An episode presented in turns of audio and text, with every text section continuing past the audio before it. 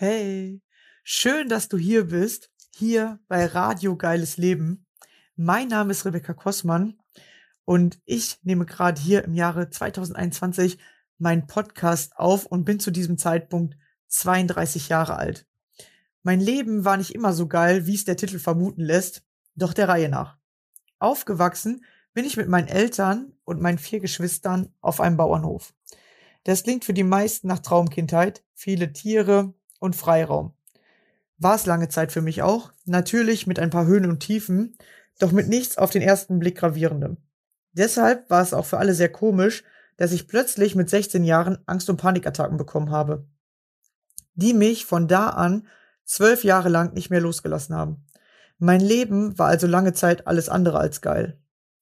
Wie heute mein geiles Leben aussieht und wie ich es geschafft habe, mich aus der Angst und den Panikattacken zu befreien, werde ich dir hier nach und nach mit auf den Weg geben. Außerdem habe ich gemerkt, dass es viele Menschen gibt, die mit Angst und Panikattacken zu kämpfen haben. Genau denen möchte ich hier Mut machen und zeigen, dass es einen Weg daraus gibt.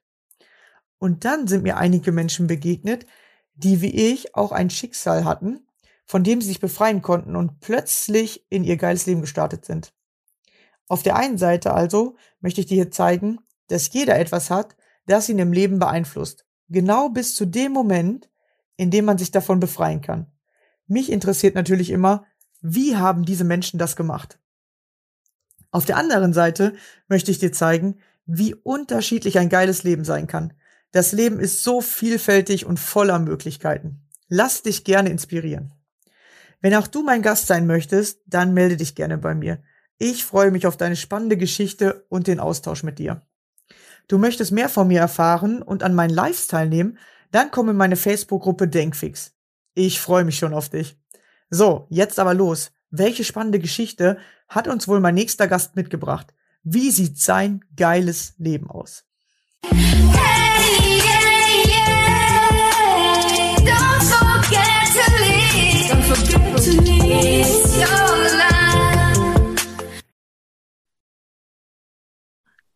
Hallo und schön, dass ihr wieder dabei seid. Heute habe ich die liebe Michaela bei mir. Hallo. Hallo. Ja, schön, dass du da bist. Wir sind schon ganz gespannt, welche schöne Geschichte du uns heute mitgebracht hast. Ja, erzähl doch gerne mal, wer bist du, wo kommst du her und wie sieht dein geiles Leben aus? Ja, vielen Dank. Schön, dass ich hier sein kann. Genau, also mein Name ist Michaela Sturm und ich wohne in Leipzig im Moment.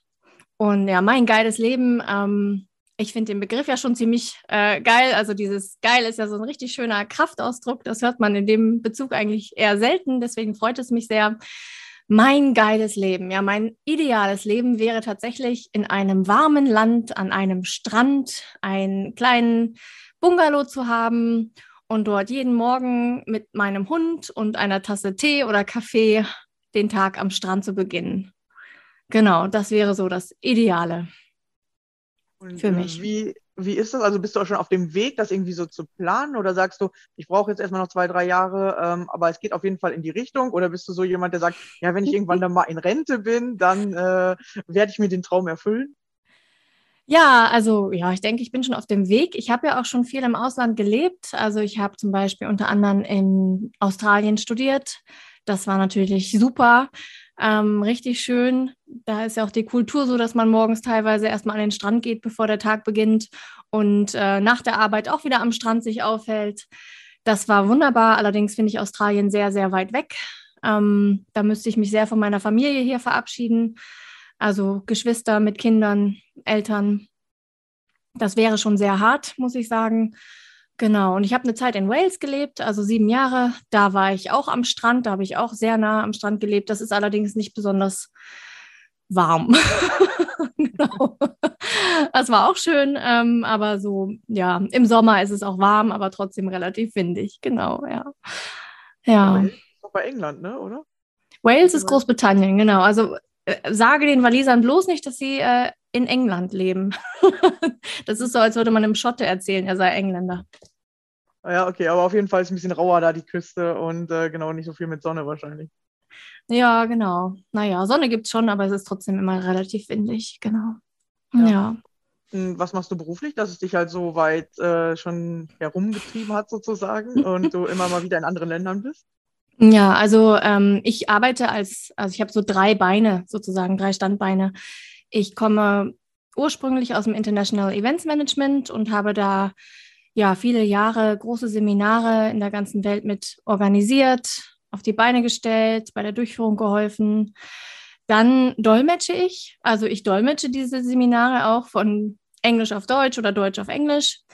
Und ähm, ich bin auch Coach, genau, weil das eben auch alle Seminare in der so alternativen Gesprächstherapie, Heilrichtung ist.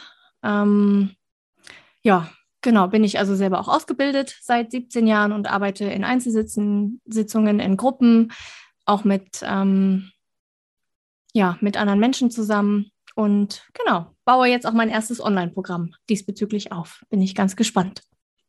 Ja, Ja. Reisen geht ja gerade nicht mehr so gut, ne? Äh, oder? Bist du jetzt in Ja. Corona-Zeiten Ja. Nicht mehr so viel, leider, nein. Ähm, das ist schon sehr eingeschränkt. Also ich glaube, das weiteste war Tschechien. das ist ja jetzt von Leipzig nicht so weit. genau, ja. Ja, aber ich, mich hat es schon immer ins Ausland gezogen. Also ich wusste schon als Kind, ich möchte Sprachen lernen. Also mein Traum als Kind war natürlich, alle Sprachen der ganzen Welt zu lernen und natürlich auch die ganze Welt zu sehen. Ähm, von diesem ambitionierten Ziel bin ich jetzt etwas abgekommen. Also ja, leider. genau. Mhm. Ja, und das ist wieder mega interessant, dass man so sieht, dass äh, Menschen ganz unterschiedliche Träume zum Beispiel haben, weil zum Beispiel mein äh, war es immer, dass ich mir gedacht habe, ach, ich komme schon irgendwie mit Deutsch irgendwie überall zurecht und ähm, Sprachen hat mich so gar nicht interessiert, beziehungsweise war für mich in der Schule das No-Go-Fach, wo ich äh, ganz schlecht war. Ähm, und da sieht man wieder, dass wirklich jeder hat andere Talente und wenn ich jetzt zum Beispiel deinen Beruf machen müsste, wäre es für mich halt mega schwierig und ich würde mich überhaupt nicht gut fühlen. Aber bei dir ist es halt so, du, dir macht Spaß. Und so muss man wieder gucken, was ist das eigene Talent, wo hat man Spaß dran und wirklich das dann äh, so zu machen. Und die meisten denken nämlich immer so, ja, ich muss jetzt das lernen, was alle können. So, aber wenn ich jetzt gut Sprachen können müsste, wäre es für mich halt kein geiles Leben mehr. Ja, absolut. Kann ich Ja. das verstehen. Was war denn dein Traum als Kind? Oh, ich äh, wollte tatsächlich eigentlich, ich komme ja vom Bauernhof, ich wollte immer Landwirt so werden oder ich wollte immer so viele Tiere und so, das fand ich immer schon geil. Und ähm, dann war das tatsächlich ja so, dass ich diese Ängste bekommen habe und dann konnte ich nicht mehr Mhm. alleine rausgehen. Und dann war das natürlich ähm, erstmal so, ja, okay, das kannst du jetzt nicht mehr machen, weil du kannst ja nicht mal draußen die Tiere alleine versorgen. Wir haben ja auf dem Bauernhof gewohnt. Ich konnte Mhm. aber nicht mehr alleine bis zur Scheune rübergehen. Solche Ängste hatte ich. Boah, das ist aber auch echt ätzend, ja. Ja, da, und keiner wusste ja am Anfang, was das ist. So, das hat ja mit Mhm. 16 angefangen. Und ähm, genau, dann war das wirklich so, dass meine Mutter musste immer das Auto bis vor der Haustür fahren und ich bin schnell ins Auto gesprungen. So, das war dann der kürzeste Weg. So und immer am liebsten irgendwie vor den Gebäuden geparkt, mich nur noch in Gebäuden so sicher gefühlt und so. Ne? Mhm. Genau. Und dann war es natürlich, okay, wie willst du so Landwirt werden oder wie willst du so irgendwie was Eigenständiges aufbauen? Das war irgendwie gar nicht mehr dann in meiner Berufswahl mit drin. So ne. Genau, Mhm. und dann äh, hat ein Lehrer halt zu meiner Mutter gesagt, hey, du bist doch ganz gut in Chemie. Und ja, Chemie hat mir bis dahin auch ganz viel Spaß gemacht. Also war eigentlich auch so mein, mein Lieblingsfach. Genau, dann habe ich halt eine Chemieausbildung damals gemacht. Naja, ist ja auch spannend. Genau, aber ich habe als aber nie in dem Beruf gearbeitet tatsächlich. ja, ich habe auch mal überlegt, ob ich Chemie studiere, äh, aber dann äh, es gelassen, weil ich dann doch keine Lust hatte auf die netten Dämpfe in diesen ganzen Chemielaboren und ich wollte irgendwie nicht mein ganzes Leben in irgendwelchen Laboren verbringen. Ja. genau. Ja, für mich war es ja gut, weil es ja eben drin war, weil Ja. ich das andere nicht, äh, nicht mehr konnte. Ne? Und Ja. genau, ja, und so kam das dann, dass ich dann äh, aber irgendwann gemerkt habe, boah, das ist alles nicht meins. Ich bin auch ins Ausland gegangen. Ja. Ähm, einfach mal weg, weil ich dachte, okay, vielleicht kann man vor sich selber fliehen, vielleicht hören die Ängste dann auf, vielleicht geht das dann alles weg. So, ne? Man Wo bist ja du denn irgendwie so, mh, nach Österreich bin ich damals hingegangen. ja. Äh, war da auch fünf Jahre. Äh, genau, aber also die ersten ein, zwei Monate waren tatsächlich ein bisschen besser, weil wahrscheinlich alles so neu war, kann man sich nicht so richtig erklären. Und ähm, dann fing es aber wieder richtig an mit voller Wucht und dann hatte ich das da genauso wie, wie hier. Hm, Und hm. habe mir dann gedacht, hm, das funktioniert nicht, weil ja immer alle so schön erklären, man soll so sein Umfeld wechseln und man soll mal dies machen und das. Und ich kann sagen, äh, wenn man sich nicht selber mit verändert, dann bringt der um, also der, der Wechsel gar nichts. So, ne? Das Ja, Umfeld- dieses Erlebnis, dieses Erlebnis äh, haben wir dann wohl gemeinsam. Genau, weil das ging mir auch so, genau. Ähm, ich bin nämlich nach dem Abi, ähm, wollte ich, ich wollte ja immer ins Ausland und bin dann nach dem Abi auch sofort los, irgendwie eine Woche später oder so. Und bin halt in die Staaten als Au pair und war danach in Frankreich als Au pair. und hatte da sozusagen meine erste Dark Night of the Soul, sagt man, also meine erste Krise, wo ich halt auch gemerkt habe, ähm, man kann, also ich habe gemerkt, ich kann für mich so die äußere Freiheit mit der inneren Freiheit nicht verwechseln. Ja, das war erstmal ganz schön hart, weil ähm, ja, es war ein ganz schöner Schlag ins Gesicht und in die Magenkuhle. Ähm, Ja, man da hat es mich ganz schön wenn man erwischt. weggeht, dann ist man frei, ne? Man denkt das Mhm. so. So, Mhm. ja, ich muss irgendwo anders hinziehen oder Mhm. ich fange jetzt an zu reisen, dann bin ich frei. Mhm. Aber es ist halt wirklich diese innere Freiheit. Wie hast du die gefunden oder was hast du, äh, wie hast du das für dich rausgefunden? Oder hast du das mittlerweile geschafft, dass du sagst, hey, ich fühle mich innerlich viel freier jetzt? Ja, auf jeden Fall. Also da fing dann so mein Weg an, nach innen zu schauen. Ähm, ich war irgendwie 20 und äh, hatte da eine neue bekannte Freundin getroffen in Paris. Und ja, die hat mir sozusagen die ersten spirituellen oder Selbsthilfebücher in die Hand gedrückt. Und für mich ging ein Tor auf. Und das war wirklich so ein Tor, was ich innerlich schon kannte. Ähm, unbewusst kannte ich das schon, aber bewusst noch nicht. Und da ging für mich wirklich eine neue Welt auf. Ja, und dann beginn, begann meine Reise nach innen sozusagen. Und ich habe dann auch relativ schnell eine Methode kennengelernt. Das ist die Journey von der Brandon Base. Ähm, und ich bin dann nach, ich bin aus Paris zurück nach Hause und äh, habe meiner Mutter gesagt, so, ich ziehe jetzt nach London. Und meine Mutter so, du spinnst, du kannst doch nicht einfach nach London ziehen. Ich so, doch, ich packe jetzt meine Koffer, nehme das äh, Bargeld, was ich habe und setze mich in so einen Bus und dann bin ich nach London gefahren. Genau, und habe mir dann da einfach einen Job gesucht und genau, und unter anderem ähm, habe ich da angefangen, zur Yogaschule zu gehen. Also es war so eine Yoga- und Tantra-Schule. Und äh, habe da angefangen, die Journey von Brandon Bice zu machen. Die hat da Seminare gehalten und ich bin dann halt irgendwann dahin gegangen. Ähm, genau. Und habe Also, da Nach London gezogen, weil du wusstest, dass die da ist. Also Nee, so ich bin, nee. Nee, also ich hatte noch ein bisschen Zeit. Ich wollte ja eigentlich studieren. Und dann habe ich aber, also ich war auch schon eingeschrieben für Kognitionswissenschaften in Osnabrück. Und äh, dann habe ich aber irgendwie gemerkt, nee, also das, was ich an der Uni suche, werde ich da nicht finden. Und die Freundin, die mir da ja die Bücher in die Hand gedrückt hatte, die hat gesagt, ja, ich ziehe jetzt nach London und da hat sie schon mal gewohnt und sie sagt, es sei halt sehr einfach, da Jobs zu bekommen und suchst du dir halt eine Wohnung oder so eine WG. Ähm, und ja, komm, ja, haben wir noch mal ein bisschen Spaß. Ich hatte eh noch ein halbes Jahr vor mir, was ich wo ich eigentlich nach Spanien gehen wollte, um eben Spanisch noch zu lernen.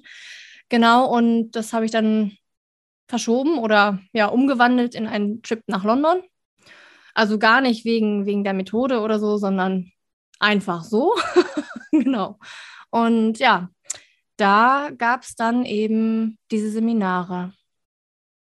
Also ich habe vorher noch ein Buch gelesen von, also das kennen wahrscheinlich alle, von Paulo Coelho, der Alchemist. Und da gibt es ja auch so diesen, diesen berühmten Satz, ähm, wo dein Herz liegt, liegt dein Schatz oder so ähnlich. Und ähm, ja, in Verbindung mit dem Buch von der Journey wusste ich dann, okay, also da habe ich so meine Leidenschaft entdeckt. Ähm, Im Kern von uns steht uns alles zur Verfügung. Wir müssen nur einen Zugang dafür bekommen.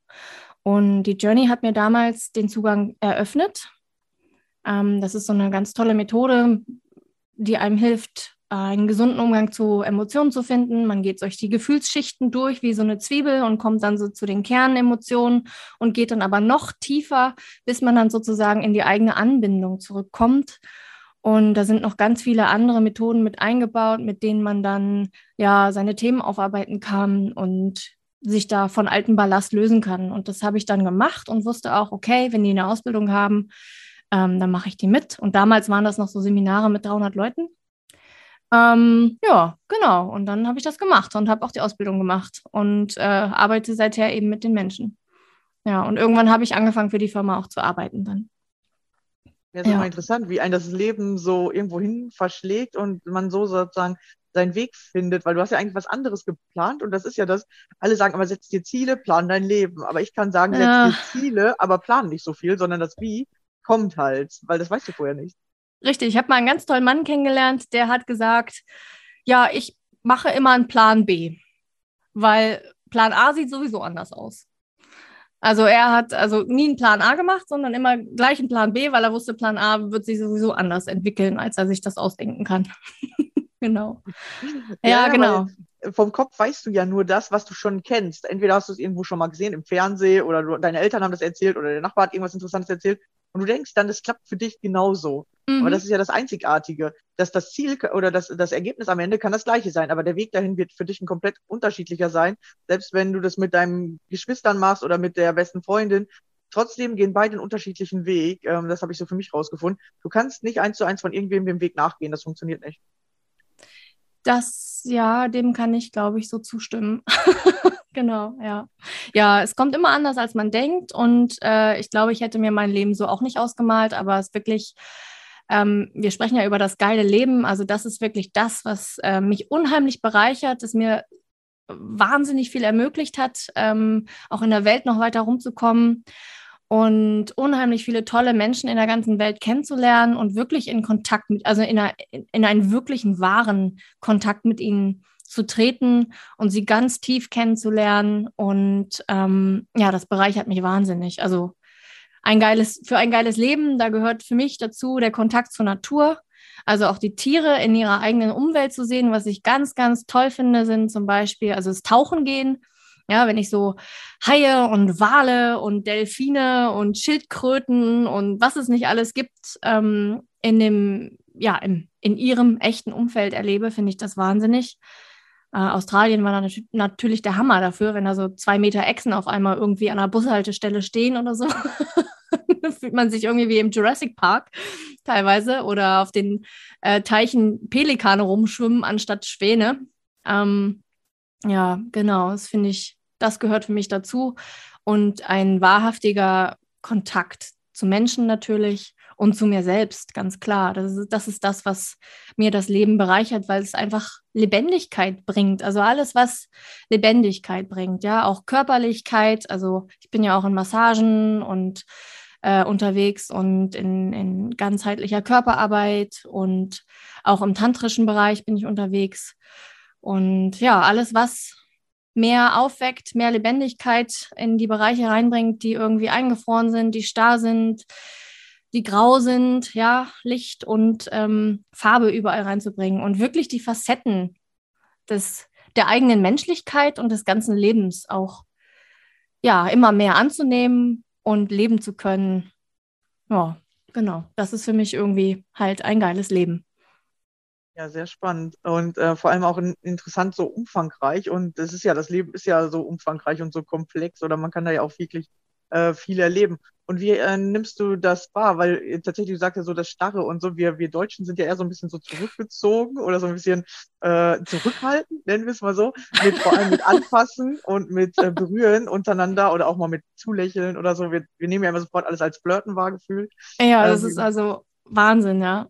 Äh, Ich stand- ich stand mal-?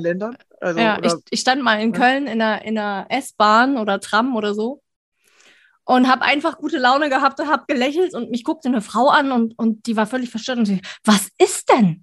Also sie hat sich gefragt, ob sie irgendwas im Gesicht hätte oder so und ich sie gerade auslache. Also ja, die Deutschen.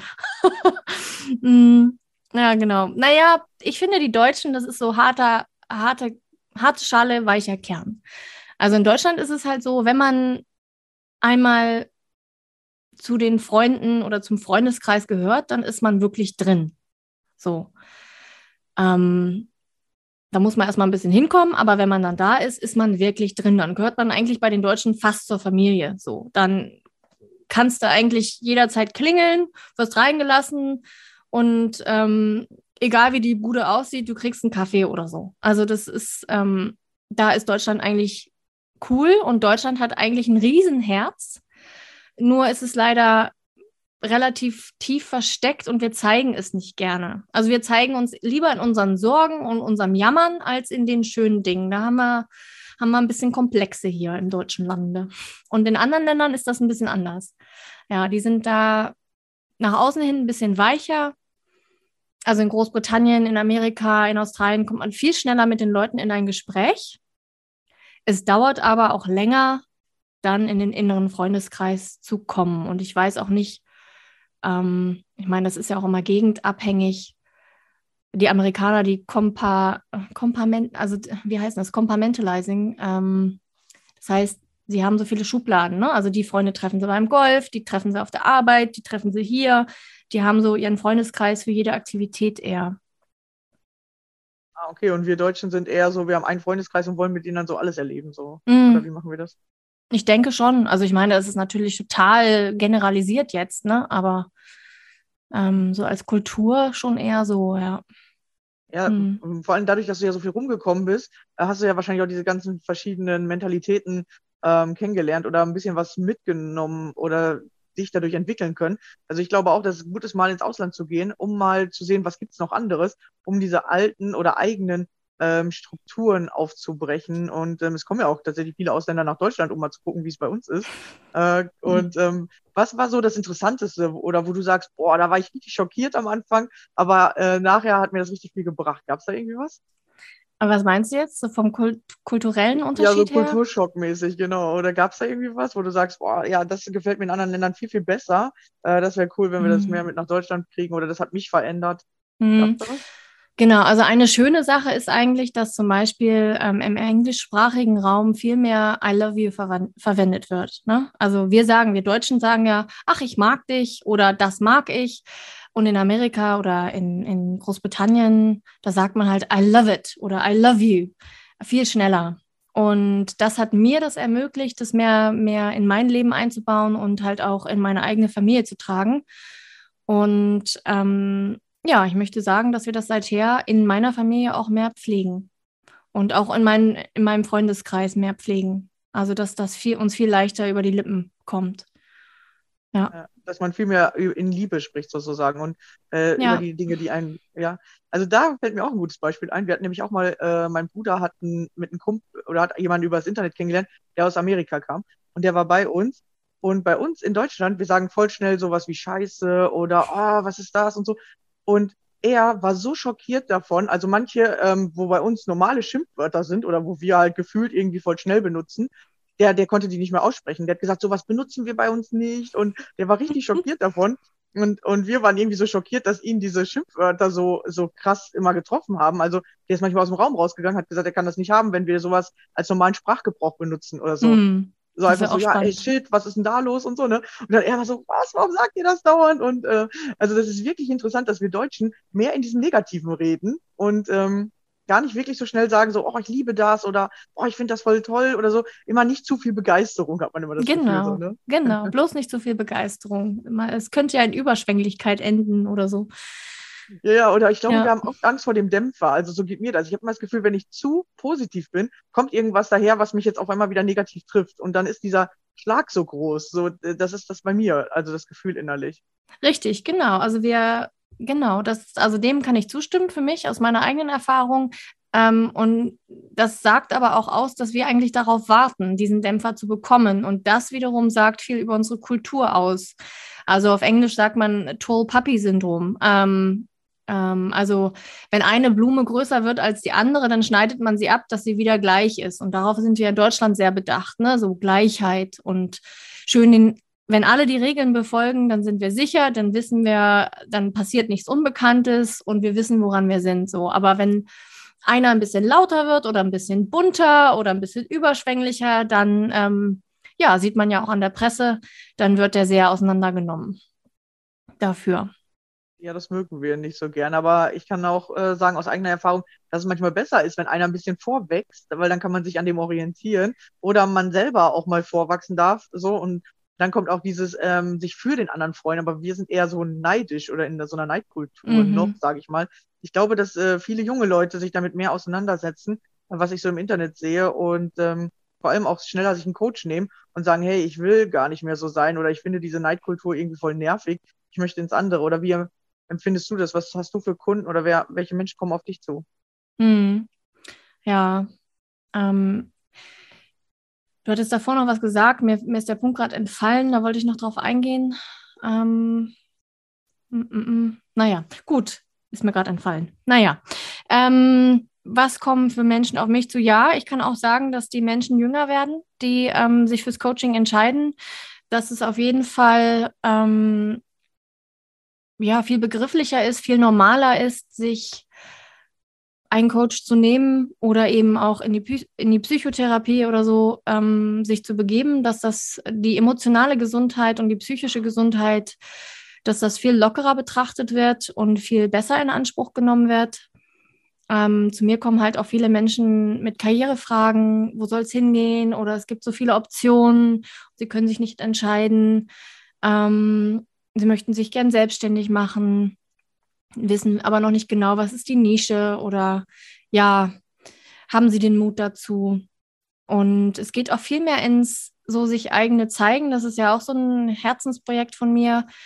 Ähm, ich bemerke das ja auch viel unter, sage ich jetzt mal, meinem eigenen Kollegenstand, dass viele super toll ausgebildet sind, aber sich dennoch nicht trauen, nach außen zu gehen ähm, und sich wirklich zu zeigen mit dem, was sie können, weil immer noch das Gefühl da ist, oh, ich bin nicht gut genug oder es reicht nicht oder die anderen können mehr. Und deshalb habe ich jetzt mit einer lieben Kollegin ein Online-Programm dazu auf die Beine gestellt. Und da sind wir gerade im Fertigstellen davon, und, ja, um andere Menschen auch zu ermutigen und den Weg zu ebnen, eben in die Sichtbarkeit gehen zu können, sich zu zeigen, sei es jetzt privat so auch, ne, vor der Familie, also sich wirklich zu zeigen vor der Familie, wofür man steht, ähm, was einem wichtig ist oder vom Partner oder in der Kreativität, ja, mal vors Mikro zu springen oder die Kunst zu zeigen oder ja, das eigene Projekt oder eben ins eigene Unternehmertum zu gehen mit, mit seinen Ideen und seinen Vorstellungen. Ne? Ja, wir haben ja auch ein gerade in unserer Kultur einen sehr, sehr hohen Perfektionsanspruch gekoppelt mit einem extrem risikovermeidenden, also risikovermeidenden Haltung. Das ist ja zum Beispiel in Großbritannien auch ganz anders. Die sind ja viel unternehmerischer. Da gibt es ähm, wesentlich mehr Selbstständige. Das ist auch von der Gesetzgebung wesentlich einfacher gestaltet als hier in Deutschland. Ähm, genau. Und da, ja, dadurch, dass ich halt so viel in der Kultur war, ja, nehme ich das auch lockerer für mich. Genau. Ja. Ich glaube, in Deutschland kommt das jetzt so oder dass immer mehr Leute sagen, ja, ich möchte selbstständig werden. Also ich habe so ein Gefühl, dass es tatsächlich dahin gehen könnte, dass man hinterher gar nicht mehr so viele Angestellte hat, sondern man ähm, als Freiberufler sich an der Firma bewirbt sozusagen und dann Rechnungen stellt an die Firma, äh, dass man für die gearbeitet hat. Also ich glaube, dass immer mehr Menschen dieses äh, Freie mögen oder dass man dann auch mal äh, schneller wechseln kann oder ähm, auch mal sagen kann, ich mache jetzt mal zwei Monate Urlaub oder ich bin mal unterwegs oder viel mehr von zu Hause arbeiten? Oder wie empfindest du das? Ja, das ist eine gute Frage. Ähm, danke.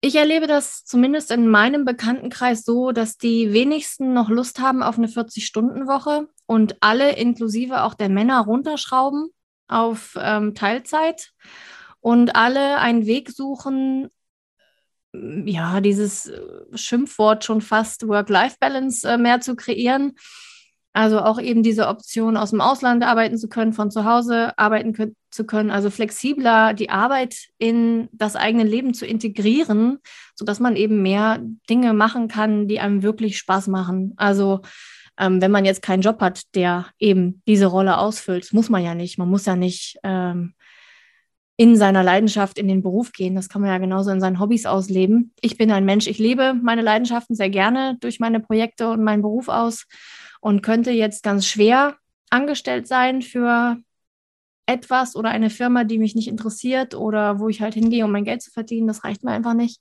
Aber ich kenne genug Leute, ja, für die das okay ist und die eben ihre ganzen Leidenschaften äh, außerhalb des Berufs eben ausleben. Ne? Ja, Aber das ist so mein, mein, ja, das ist das, was ich in meinem Bekanntenkreis sehe. Also runterschrauben, mehr Freizeit und mehr Flexibilität und natürlich auch andere Systeme nutzen in der Kommunikation, also eben das agile Arbeiten zum Beispiel. Ja. Ja, ich glaube, da geht es auch hin, dass immer mehr äh, so dieses Feiere möchten, weil es ist ja nicht festgelegt, sage ich mal. So, ne? Ähm, es ist ja immer, wir, wir haben immer mehr ähm, Geräte oder ähm, Roboter oder so, die die Sachen übernehmen. Aber wir Menschen sind noch nicht damit hingewachsen. Wir sind immer noch so in diesem, boah, ich muss arbeiten, arbeiten, arbeiten, wie es noch vor 100 Jahren war. Aber jetzt äh, haben wir ja viel mehr Technik und äh, das kommt jetzt gerade, glaube ich, erstmal so an oder so richtig mit oder dass wir verstehen überhaupt, was wir mit dieser Technik für uns für eine Freiheit halt auch äh, erschaffen können.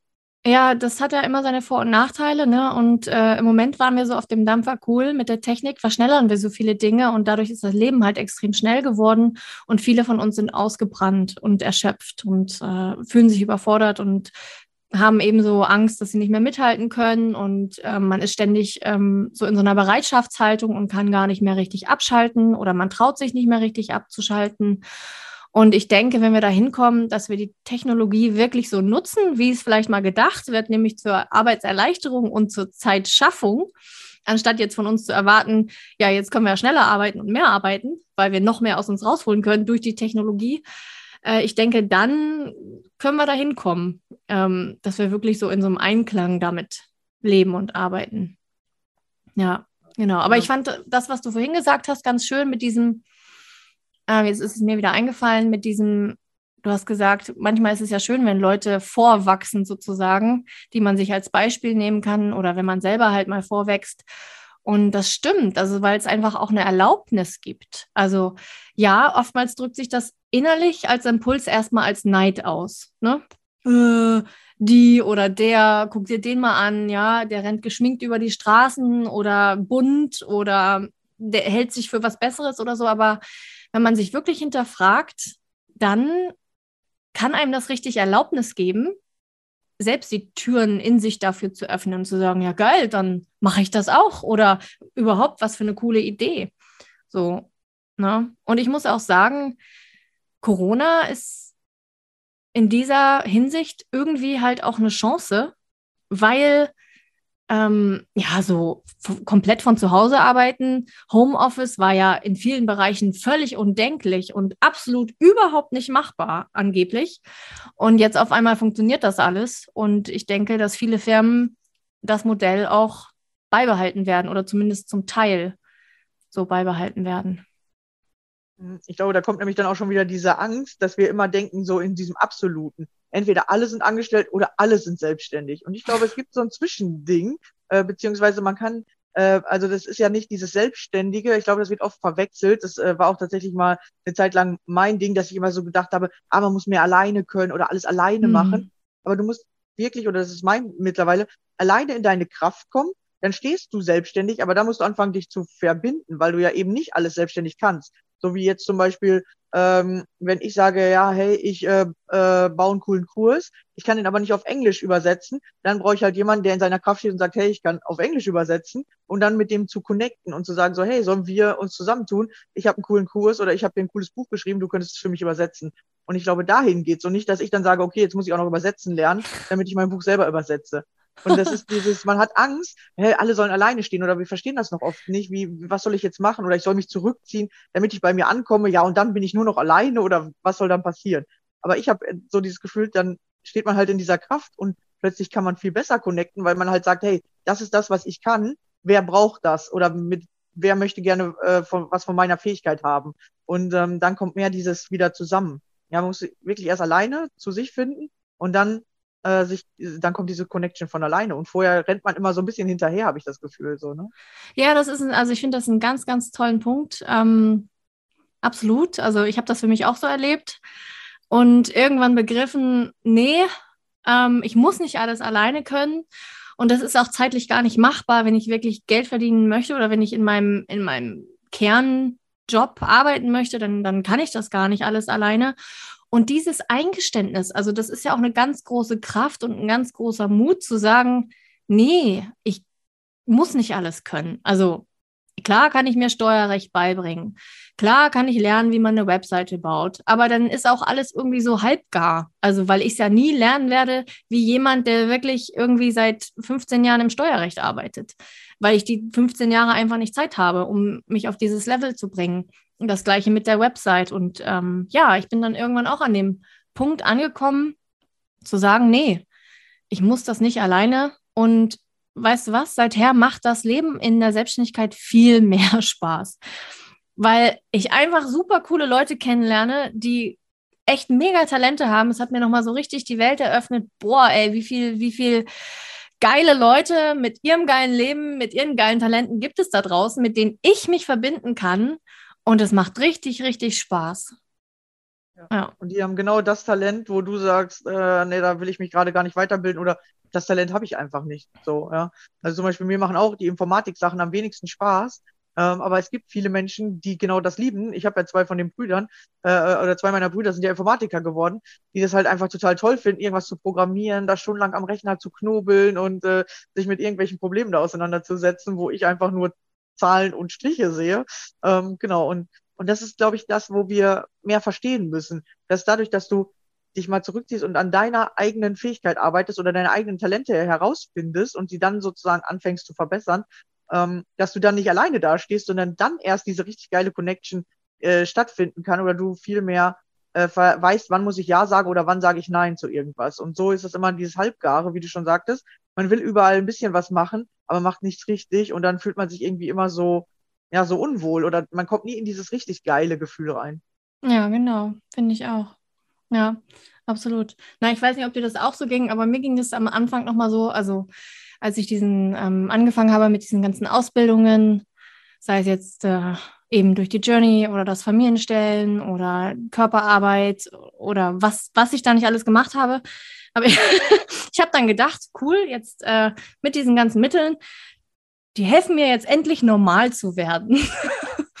Und ich musste mir dann so vor ein paar Jahren ein, eingestehen, nee, also Michaela, ich glaube, glaube, das wird nichts. Also je mehr ich mich da halt in dieses äh, ja, Rabbit Hole begebe, also in dieses, dieses Loch auf, oder auf diesen Weg begebe, begebe, halt auch mit der Selbstständigkeit, ähm, da wächst man ja, man wächst so unglaublich in so un, ja, unwahrscheinlich verschiedene Richtungen. Ähm, dass das eigentlich so dieses normale Bild von dem, wer ich dachte, dass ich mal sein werde oder wie ich mich zu verhalten, das geht gar nicht. Also es ist überhaupt gar nicht mehr möglich. So. Vorbei mit normal hier, verdammt. ja, weil dann kommt erstmal überhaupt diese interessanten Sachen, dass man überhaupt erstmal auch mal rausfindet. Äh, manchmal denkt man, hey, das wäre voll mein Ding. Dann macht man das und denkt sich so, hä, fühlt sich gar nicht so gut an. Weil man vielleicht irgendwie im Fernsehen gesehen hat, dass der Typ da voll Spaß dran hatte und man selber dachte dann, ey, das hätte ich auch gerne. Aber dann, wenn man es wirklich selber macht, merkt man, oh, ist doch nicht so gut. Und ich glaube, wir haben immer Angst, uns so ein bisschen zu entscheiden, weil wir eben gesagt haben, hey, entwickel dich in deinen Talenten weiter und werde da drin gut, dass man dann denkt, oh nee, wenn ich mich jetzt für ein Talent entscheide, dann darf ich nur noch das machen.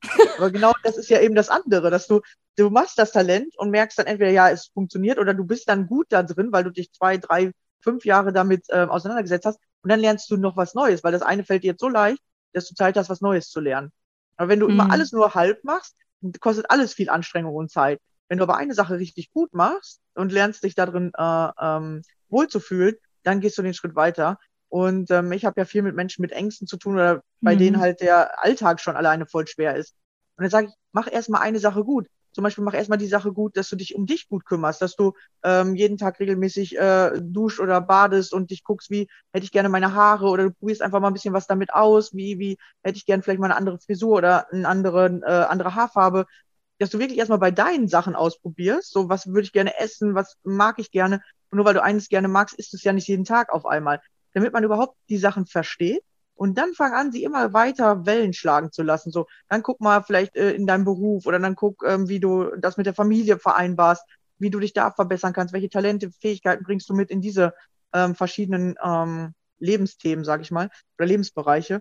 Und ähm, genau, dass es dann so funktioniert und man wirklich mit den einfachen oder mit denen, die täglich eh da sind, anfangen soll, um diese Sachen zu verstehen. Und wenn du das Verständnis hast, breitet sich das automatisch weiter aus.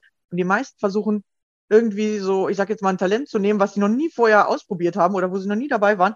Und das wollen sie jetzt lernen, sind aber mit dem anderen, was sie gerade in ihrem Leben schon haben, voll überfordert. Und dann denken die immer so, das ist ja jetzt noch anstrengender. So, ja. Also wenn du zum Beispiel Coach wirst, dann, dann lern erstmal Coach zu werden. Die meisten fangen dann an schon mit Marketing und mit dies und jenes, machen fünf Sachen gleichzeitig, nichts richtig, so dass sie nie als Coach richtig wahrgenommen werden oder richtiger Coach ähm, sind, weil sie sich noch mit Webseite, Marketing und etc. beschäftigen die ganze Zeit konzentriere dich auf eins, bis du da drin gut bist und dann mach erst das nächste. So, und das habe ich so für mich herausgefunden. Und dass du natürlich nach fünf Jahren sagen kannst, okay, jetzt lerne ich Marketing, weil Coaching, das kann ich jetzt so einfach, funktioniert ganz entspannt nebenher. So, oder äh, da, da muss ich mich nicht mehr so drauf konzentrieren, dass ich das lerne. Und das, ähm, glaube ich, deswegen haben Menschen Angst, sich für eine Sache zu entscheiden. Und auf der anderen Seite sind sie die ganze Zeit überfordert, weil sie sich eben für zu viele Sachen gleichzeitig entscheiden, anstatt nacheinander. Oder äh, also ich versuche es gerade so zu erklären, wie ich das für mich herausgefunden habe. Wie, wie nimmst du das bei dir wahr? Mhm, Ja, also ich finde, du hast da jetzt ähm, mehrere Dinge auch angesprochen. Sehr schön. Ähm, also ja, ich kann äh, dir beipflichten, dieses, dieses Gefühl, immer von, von 0 auf 100 zu wollen, gleich, ne? Da kann ich nur sagen, man muss leider jeden Schritt gehen. Und deswegen ist es auch völlig egal, wo du oder wo ich jetzt gerade stehe. Denn vor uns, das ist so mein, mein Ding, was ich eigentlich ständig auch meinen Klienten immer wieder sage oder Workshop-Teilnehmern, du kannst eigentlich nur den nächsten Schritt gehen. Und deswegen, also es ist cool, weil du, egal wo du stehst, egal wo du bist, du kannst nur den nächsten Schritt nehmen. Das heißt, du kannst dich ganz runter darauf fokussieren, was ist jetzt mein nächster Schritt? Denn jeder befindet sich ja auf seinem eigenen Weg, mit seinem eigenen Stand, mit seinen eigenen Erfahrungen, mit, mit alles, was du vorher erlebt hast, alle Wege, die du vorher gegangen bist, die sind ja so individuell in jedem Menschen und du stehst jetzt genau an deinem Punkt. Und es ist also völlig egal, wo andere stehen, weil du kannst eh immer nur den nächsten Schritt gehen. Und es ist wirklich ein gewisses Verabschieden von 0 auf 100 zu wollen. Und für mich ist es auch so, du sagst, äh, also es gibt da verschiedene Aspekte. Es gibt Menschen, ähm, die können sich nicht entscheiden zwischen vielen Optionen. Dann gibt es Menschen, die kennen ihre eigenen Talente gar nicht. Und ähm, ja, das kann man auch gut mit einem Coach herausfinden. Also das ist halt auch etwas, was ich zum Beispiel mache, um Menschen zu helfen, ihre Nische zu, zu entdecken und wirklich zu gucken, weil unsere Talente sind ja so ein bisschen wie unsere Luft zum Atmen. Na? Also zum Beispiel hat mir mal jemand gesagt, oh Michaela, du bist so mutig, wie machst du das? Du reist einfach ins Ausland und lebst dann da. Oh, das könnte ich nicht. Und ich denke mir so, pff, also mutig, äh, ich, dieses, dieses, ja, ich sehe das gar nicht so arg als mutig, weil mir das einfach so in die Wiege gelegt wurde. Und so haben wir alle unsere unterschiedlichen Bereiche, die uns viel leichter fallen als andere. Und das ist wie die Luft zum Atmen. Deswegen sehen wir unsere eigenen Talente oftmals nicht. Genau. Das heißt, du brauchst einfach nur einen guten Spiegel, der dir dabei hilft, das zu sehen. Ähm, und dann zu den Menschen, die gerade in der Coaching-Ausbildung sind und sich gleich ins Marketing stürzen, da kann ich ähm, dir nur beipflichten, mach erstmal die Ausbildung als Coach zu Ende, denn so eine Ausbildung verändert dich. Und meistens, zumindest gute Ausbildungen, sind ja immer so zwei Jahre ungefähr lang. Und das ist wirklich eine Entwicklungsphase für einen selber in der Zeit. Und du veränderst dich, du vertiefst dich, du entdeckst Anteile an dir, du bekommst vielleicht ähm, bestimmte Interessen in bestimmten Bereichen. Das heißt, du weißt am Anfang der Ausbildung noch nicht, wo du dich spezialisieren möchtest am Ende der Ausbildung. Und deswegen kann ich dir da nur beipflichten, warten und erstmal diese Ausbildung machen, bevor man sich eben ins Marketing stürzt. Ja, und Ja. Äh, man muss tatsächlich immer wieder in dieses Ruhige reinkommen, weil man wird so innerlich, oder das habe ich auch, so hibbelig, weil man will alles auf einmal haben. Aber man muss wirklich sagen, okay, ich muss mich auf das konzentrieren, wo stehe ich gerade. Und es wird ja kommen, aber vielleicht jetzt noch nicht jetzt, weil man nicht immer alles gleichzeitig machen kann. Sondern jetzt gerade muss ich mich wirklich fokussieren oder immer wieder sagen, hey, bleib ruhig, entspann dich, du machst all den nächsten Schritt. Oder manchmal denkt man, der nächste Schritt ist ja so klein, ich Ah, will ja. drei auf einmal. Aber gerade diese kleinen sind so wichtig, weil wenn du die auslässt, kommst du eben nicht diesen großen Schritt weiter. Ja, und, und Ja. ich, also ich muss mich oft zur Ruhe ermahnen, so dass ich einfach wirklich mich mal tief durchatme und sage, okay, gerade willst du wieder zu viel. Ich merke das dann, dann kriege ich so ein komisches inneres Gefühl. Und dann ähm, einfach mal tief durchatmen und auch manchmal einfach sagen, so, okay, wenn du gerade nicht wei also zu viel auf einmal willst, dann machst du heute gar nichts. So, damit ich diesen Break da reinbekomme. Und dann sehe ich auf einmal wieder diese kleinen Schritte. Oder dann denke ich mir, äh, weil ich gerade gar nichts tue, Mhm. aha, was könnte dieser kleine Schritt äh, sein, den ich gerade nicht sehen will oder aus irgendeinem Grund nicht machen will, weil der sich so komisch Mhm. anfühlt oder zu, zu klein anscheinend. Genau, und dann kann ich es wieder klarer sehen. So, ich muss wirklich so einen Break machen und ich merke das immer schon, weil ich dieses Körpergefühl mittlerweile wahrnehmen kann, was mich innerlich dann so unter Druck setzt und so hibbelig macht, dass ich denke, heute müssen doch drei Schritte klappen und dann klappt keiner von diesen drei Schritten sozusagen. Ja, Ja. das finde ich gut. Also diesen Break, das ist ganz wichtig. Ähm, da kann ich dir auch beipflichten. Ähm, der hilft wahnsinnig viel. Einfach eine Stunde spazieren gehen. Ähm, ich kenne diese Momente auch, wo ich irgendwie zehn Dinge vor mir habe und nicht weiß, wo ich anfangen soll. Manchmal muss man sich dann ganz rausnehmen, ähm, um zu wissen, welcher Schritt ist der erste. Ich habe das auch manchmal, dass ich blockiert bin Ähm, also ich habe zehn Dinge vor mir, eigentlich habe ich auch Bock drauf, aber irgendwie fühle ich mich blockiert. Und dann ist meistens eine Aufgabe dabei, vor der ich einen Respekt habe oder die drängelt, ähm, mehr drängelt als die anderen. Und ich war mir dessen nicht so bewusst. Ähm, oder ich weiß nicht, wie ich sie geht. Also ich habe sie noch nie gemacht. Und muss Ja. mich dann halt erstmal heranarbeiten. Und dann hilft es mir auch, diesen Abstand zu gewinnen und zu gucken, okay, was ist es? Ähm, wovon ich vielleicht am meisten Ablehnung habe oder was mich halt beschäftigt. Und dann schaue ich auch, okay, was wäre hier der erste Schritt für? Also, ähm, wenn ich, wenn es jetzt meine Steuererklärung ist oder wenn es jetzt, was weiß ich, meine Buchhaltung ist, dann sage ich mir, okay, der erste Schritt könnte sein, um jetzt mal ein Beispiel zu geben, ich drucke jetzt einfach mal meine Kontoauszüge aus. So was ganz Einfaches, was man kann, was man kennt, was einen in Gang bringt, ähm, um dann ja den größeren Schwung äh, mitnehmen zu können. Genau, also einen Anfang zu machen. Hm. Ja, ich glaube, der Anfang ist das, das äh, was man oft braucht. Und dann äh, ist es ein guter Tipp, das zu nehmen, was man schon kennt. Mhm. Äh, weil, weil man hat immer, äh, also dieses komische Gefühl kommt, wenn man denkt, oh shit, wie soll das jetzt gehen? So, oder was muss ich jetzt alles machen? Oder man direkt an die Sachen denkt, wo man keinen Bock drauf hat. So, oder, oder wo man denkt, oh, Hm. ich mache das nicht so gerne. Oder man macht ja oft die Sachen nicht so gerne, wenn man sie nicht so gerne kennt. Also noch nicht so Mhm. gut kennt, dann macht man die nicht so gerne, genau.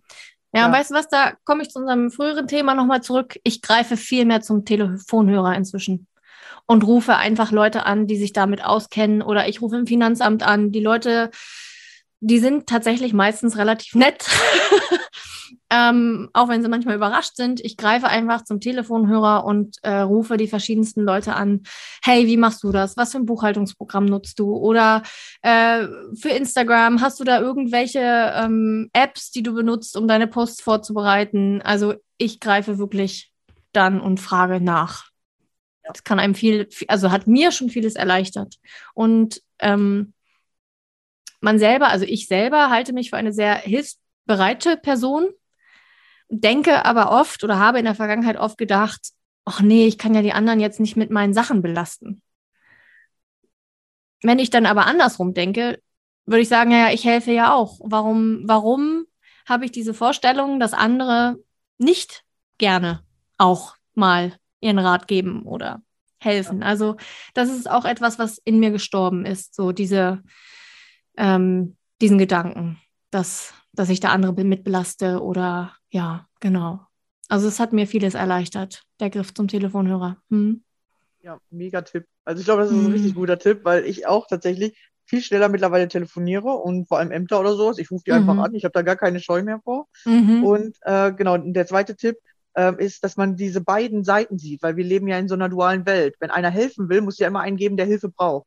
Mhm. So, und wenn du jemandem helfen willst, dann erlaubt doch auch jemand anderen dir zu helfen, weil dann hast du schon wieder diesen Ausgleich.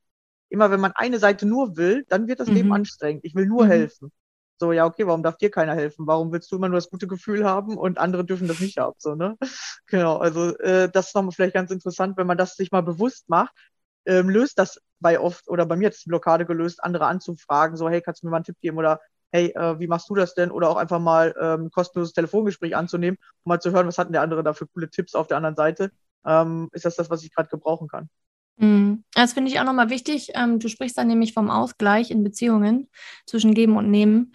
Ähm, da kann man auch gut mal für sich selber reinfühlen. Das kennen, glaube ich, die meisten. Dieses Gefühl, wenn einem jemand ständig hilft, dann wird es irgendwann unbequem für einen. Also für mich, für mich wird es irgendwann unbequem und ich denke so, oh nee, jetzt reicht es erstmal, ich muss das erstmal irgendwie wieder ausgleichen oder ich muss diesem Menschen etwas Gutes tun. Ne, und so funktionieren ja auch Beziehungen. Man tut dem einen etwas Gutes, dann tut der andere einem etwas Gutes und so schaukelt man sich ja in einer positiven Spirale in eine schöne tiefe Freundschaft so. Wenn das aber auf der einen Seite Überhang nimmt, also wenn nur der eine immer kommt und irgendwie Essen schnurrt, ähm, dann gibt es irgendwann in der Beziehung so ein Ungleichgewicht. Und wenn das nicht ausgeglichen wird, dann bricht man die Beziehung irgendwann ab, weil man das nicht, ja, weil man das nicht aushält, innerlich tatsächlich. Ne? Und das ist also nochmal so ein Beziehungstipp tatsächlich, wirklich auch auf diese Balance zu achten, auf Geben und Nehmen. Und wenn man halt schlecht im Empfangen ist, dann darf man das üben. Und ähm, wenn sich äh, das Leben immer zu sehr um einen selber dreht und man eher schlecht im Geben ist, dann darf man eben die Seite mehr üben. Ja, genau. Ja, toller Tipp. Und Ja. äh, da fällt mir gerade noch ein kleiner Tipp so ein, dass man auch manchmal guckt, weil du hast gerade gesagt, ja, wenn der andere immer nur, äh, ich sage jetzt mal Essen schnort, wie du das gesagt hast, oder immer zum Essen vorbeikommt, dass man vielleicht manchmal guckt, weil man will oft auf der gleichen Ebene den Ausgleich. Aber das Mhm. funktioniert ja nicht. Wenn ich jetzt zum Beispiel sage, hey, kannst du mir mal 10 Euro leihen und du sagst, hey, klar, hier hast du 10 Euro, dann ist es ja schwierig, wenn du fünf Minuten später kommst und sagst, hey, kannst du mir jetzt auch 10 Euro leihen? Das wird ja nicht gehen. Ja, richtig. man kann nicht auf der gleichen Ebene ausgleichen, sondern dann guckt man oder man muss manchmal das größere Ganze sehen. Wo macht der andere was für mich? Aber wenn wir immer auf das Gleiche gucken, immer so, ja, ich leihe dir dauernd Geld und dann darauf sauer werden, weil wir das eben nicht von dem anderen bekommen, weil er vielleicht weniger Geld hat als wir, dann funktioniert es auch nicht, sondern dann schauen, wo macht der andere was für mich? Vielleicht zum Beispiel sagt der andere, hey, wenn du Mhm. mal äh, Zeit brauchst, ähm, passe ich mal eine Stunde auf deine Kinder auf. Oder ähm, irgendwie, hey, ähm, lass mal was Cooles unternehmen. Oder der unterhält dich immer gut, weil er irgendwie so mega witzige Sachen erzählt, dass man halt sieht, ah, guck, was, was ist der Ausgleich? Weil auf der gleichen Ebene ausgleichen, da kommt nämlich meistens der Streit, weil das nämlich nicht funktioniert. Das stimmt, ja, da ähm, gebe ich dir auch wieder recht. Das finde ich auch ein wichtiger Punkt, ähm, so auf den Fluss auch zu vertrauen, also das nicht zu erzwingen natürlich, aber auch auf, da sind wir wieder bei Talenten, ähm, einfach zu schauen, ja, wann möchte jemand geben und, und wie. Also wir geben ja auf unterschiedliche Art und Weise und wir können, wie du sagst, ja in unterschiedlichen Bereichen auch zurückgeben. Und ich vertraue mal darauf, dass es halt irgendwie, irgendwie wird es zurückfließen. Es muss ja auch nicht sofort sein. Ähm, das ist ja auch eben der Vertrauensvorschuss oder das Vertrauen, dem, den man in Beziehungen auch pflegt. Ähm, auf jeden Fall. Also da stimme ich dir auf jeden Fall zu. Hm. Das geht übrigens auch im Negativen. Das ist nämlich so ein äh, Tipp von Bert Hellinger, ähm, der, der Gründer des Familienstellens. Ähm, na, dieses Geben und Nehmen im Guten baut halt eine schöne Beziehung auf, aber das Geben und Nehmen gibt es ja auch im, im Schlechten. Also wenn dir jemand eins auf die Nase gibt, dann möchtest du ja ihm auch eins auf die Nase geben. Ähm, und am liebsten noch ein bisschen Dollar, damit er merkt, dass dich das jetzt verletzt hat. So. Und wenn der andere dann wiederum Dollar eins auf die Nase gekriegt hat, will er es dir auch wieder heimzahlen. Ne? Und dann haben wir diese, also dann möchte man auch mehr zurückgeben. Ähm, und dann, dann befinden wir uns aber in einer Negativspirale. Und, und das kann man unterbrechen, indem man dem anderen schon zurückgibt, aber ein bisschen weniger. Weniger oder halt was Positives, indem man es ändert. Nee, oder? nee, nicht positiv. Da befinden wir uns dann nämlich nicht mehr auf Augenhöhe, sondern Okay. wirklich diesen, wirklich halt schon was zurückgeben, aber halt weniger zurückgeben. Also er hat mal, ich meine, das ist jetzt ein krasses Beispiel, aber so, ne, wenn dich dein Mann halt sechs Monate betrügt, dann betrügst du ihn jetzt halt für drei Monate. So. Weil dann ist man wieder auf Augenhöhe. Ja, und dann merkt der andere erstmal, wie sich das anfühlt, weil wir oft nämlich diese andere Position nicht kennen und dann uns im Recht sogar sehen. Und wenn der andere das Gleiche mit dir macht, äh, da, da Mhm. sagt meine Mutter immer so ein interessantes äh, ähm, Sprichwort, das geht irgendwie, es wird nicht mit gleichem Maß gemessen. Mhm. So, weil der Mhm. eine denkt, ja, ich kann das doch machen. So, guck mal, tut dir, tut ja nicht weh, wenn ich jetzt noch eine zweite Frau neben mir habe. So, aber dann mach doch mal einen zweiten Mann, dann wird dein Mann aber richtig wütend. So, dann, äh, das kannst du aber nicht machen. Denkst aber, aha, wieso nicht? So war, weil der eine nur aus seiner Sicht guckt. Der denkt, oh ja, ich kann das ja machen, so, oder meine Frau, die muss ja eh bei mir bleiben. Ja. Aber muss nicht. So, und das ist wirklich das Interessante. Entweder zerbrecht dann wirklich die, ähm, die Sache oder ähm, der andere lernt was dadurch oder beide lernen was dadurch. Ähm, der eine lernt mal, ich lasse mir nicht alles gefallen. Und der andere lernt, oh shit, ich kann mir auch nicht alles im Leben rausnehmen. Ja, und wo man, man eben auch nicht weiterkommt, ist eben dieses, also ich betrüge meinen Mann, er hat mich zwar betrogen, aber ich betrüge ihn nicht, weil ich bin ein besserer Mensch. Na, und das, da sind wir dann nicht mehr auf Augenhöhe. Dann, dann hast du keine Augenhöhe mehr mit deinem Partner. Ähm, das heißt, man muss selber sich halt auch seine Schwächen eingestehen können und sich halt auch mal diesen Schwächen irgendwie hingeben.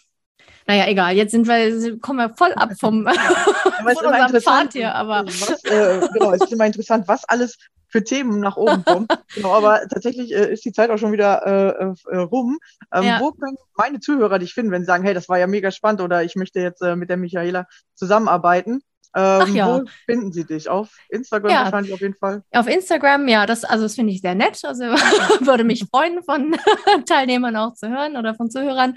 Genau, also ich habe ähm, zwei Webseiten und die einfachste, glaube ich, die man sich merken kann, ist einfach michaelasturm.de. Also Sturm wie der Wind. Genau, also Genau, super. Oder ähm, auch stürmische-zeiten.de. Mit meinem Namen kann man ja so allerhand Blödsinn ähm, anstellen. Also bei mir kann man hier zu Hause Sturm klingeln und ja, also, naja, egal. Aber ja. Genau, Ja, Michaela Sturm, auf Instagram auch. Ja, da ist es michaelasturm.official. Ja. Ja, cool. Ja, werde ich auf jeden Fall verlinken. Möchtest du noch Vielen einen Dank. Tipp am Ende mitgeben oder irgendwas, wo du sagst, hey, das äh, müssen deine Zuhörer noch wissen? Gibt es da noch irgendwas, was du mit auf den Weg geben möchtest? Noch was. Ein Abschlusssatz. Ein Abschlusssatz. Ein Abschlusssatz. Oje, oje. Ähm, ich glaube, da würde ich dann ganz gerne mal, ich würde einfach mal mein, mein ähm, äh, Lieblingszitat äh, gerne anbringen. Jetzt muss ich aber selber gucken, ob ich das gerade ähm, hinkriege, weil das ist nämlich kompliziert. Das ist von ähm, Kurt Marti, heißt der Mensch, Kurt Marti, und das ähm, lautet, das habe ich immer, also ähm, das hat mir meine Mutter irgendwann mal gegeben und das hing immer über meinem Schreibtisch als Jugendliche. Und das ist so ein bisschen mein Motto, wonach ich halt auch lebe. Und zwar lautet das, ähm, wo kämen wir hin, wenn alle sagten, wo kämen wir hin und niemand ginge, um einmal zu schauen, wohin man käme, wenn man ginge. Ja, das ist sehr schön. Ja, also es bedeutet einfach mal losgehen und gucken, was in deinem Leben passiert. Naja, auf Deutsch einfach machen könnte ja gut werden. So. Ja, sehr schön, sehr schön. Ja, Ja, ja. super. Also vielen Dank, dass du hier warst. Es war sehr schön und sehr bereichernd für uns. Ja, vielen ähm, sehr Dank. Coole Tipps dabei. Hat viel Spaß gemacht. Ja, Bei mir auch. ja viel Spaß. Ja, Mhm. und euch danke fürs Zuhören und wir hören uns in der nächsten Folge wieder. Bis dann. Ciao. Tschüss. Hey, schön, dass du hier bist, hier bei Radio Geiles Leben. Mein Name ist Rebecca Kossmann und ich nehme gerade hier im Jahre 2021 meinen Podcast auf und bin zu diesem Zeitpunkt 32 Jahre alt. Mein Leben war nicht immer so geil, wie es der Titel vermuten lässt, doch der Reihe nach. Aufgewachsen bin ich mit meinen Eltern und meinen vier Geschwistern auf einem Bauernhof. Das klingt für die meisten nach Traumkindheit, viele Tiere und Freiraum. War es lange Zeit für mich auch, natürlich mit ein paar Höhen und Tiefen, doch mit nichts auf den ersten Blick gravierendem. Deshalb war es auch für alle sehr komisch, dass ich plötzlich mit 16 Jahren Angst- und Panikattacken bekommen habe, die mich von da an zwölf Jahre lang nicht mehr losgelassen haben. Mein Leben war also lange Zeit alles andere als geil. Wie heute mein geiles Leben aussieht und wie ich es geschafft habe, mich aus der Angst und den Panikattacken zu befreien, werde ich dir hier nach und nach mit auf den Weg geben. Außerdem habe ich gemerkt, dass es viele Menschen gibt, die mit Angst und Panikattacken zu kämpfen haben. Genau denen möchte ich hier Mut machen und zeigen, dass es einen Weg daraus gibt. Und dann sind mir einige Menschen begegnet, die wie ich auch ein Schicksal hatten, von dem sie sich befreien konnten und plötzlich in ihr geiles Leben gestartet sind. Auf der einen Seite also möchte ich dir hier zeigen, dass jeder etwas hat, das ihn im Leben beeinflusst. Genau bis zu dem Moment, in dem man sich davon befreien kann. Mich interessiert natürlich immer, wie haben diese Menschen das gemacht? Auf der anderen Seite möchte ich dir zeigen, wie unterschiedlich ein geiles Leben sein kann. Das Leben ist so vielfältig und voller Möglichkeiten. Lass dich gerne inspirieren. Wenn auch du mein Gast sein möchtest, dann melde dich gerne bei mir. Ich freue mich auf deine spannende Geschichte und den Austausch mit dir. Du möchtest mehr von mir erfahren und an meinen Lives teilnehmen, dann komm in meine Facebook-Gruppe Denkfix. Ich freue mich schon auf dich. So, jetzt aber los. Welche spannende Geschichte hat uns wohl mein nächster Gast mitgebracht? Wie sieht sein geiles Leben aus? Hey,